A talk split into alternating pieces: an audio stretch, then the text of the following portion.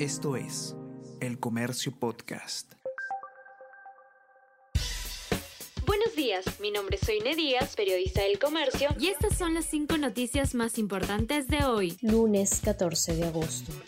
Soto habría ocultado deuda para postular al Congreso. El presidente del Congreso, Alejandro Soto, de la bancada de Alianza para el Progreso, omitió informar que arrastraba un pago pendiente de 10 mil soles por concepto de reparación civil desde el 2016 que le impedía postular al Parlamento, reveló ayer Panorama. Soto presentó ante el jurado electoral especial del Cusco una declaración jurada con la que aseguró no tener deuda total o parcial por reparación civil al 26 de octubre del 2020. No obstante, de acuerdo con el dominical, el legislador mintió para que su postulación al Congreso no fuera tachada proyecciones sobre el fenómeno del Niño despierta atención en el sector energía. El Niño costero pone en apuros al sector eléctrico, más ahora que el ENFEN ha advertido que dicho evento climatológico se extenderá hasta enero del 2024. Para los expertos en energía, queda claro que esto traerá como consecuencia el recrudecimiento de la sequía en la Sierra Centro-Sur, donde se sitúan los reservorios que alimentan las principales centrales de generación hidráulica del país, apunta César Butrón, presidente del COES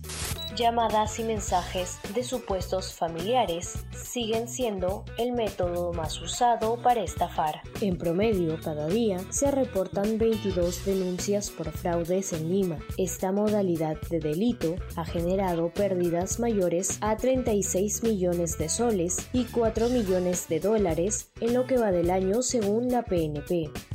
Milei da la sorpresa en Argentina y es el más votado de las primeras. Javier Milei, candidato del partido La Libertad Avanza, alcanzó el 32% y prometió dar fin al kirchnerismo. El economista libertario disputará la presidencia con Patricia Bullrich y Sergio Massa del peronismo, que cayó al tercer lugar de las preferencias.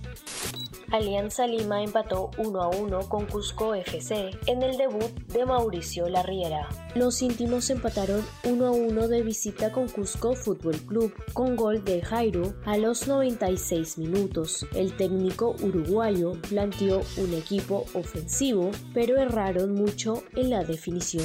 Esto es El Comercio Podcast.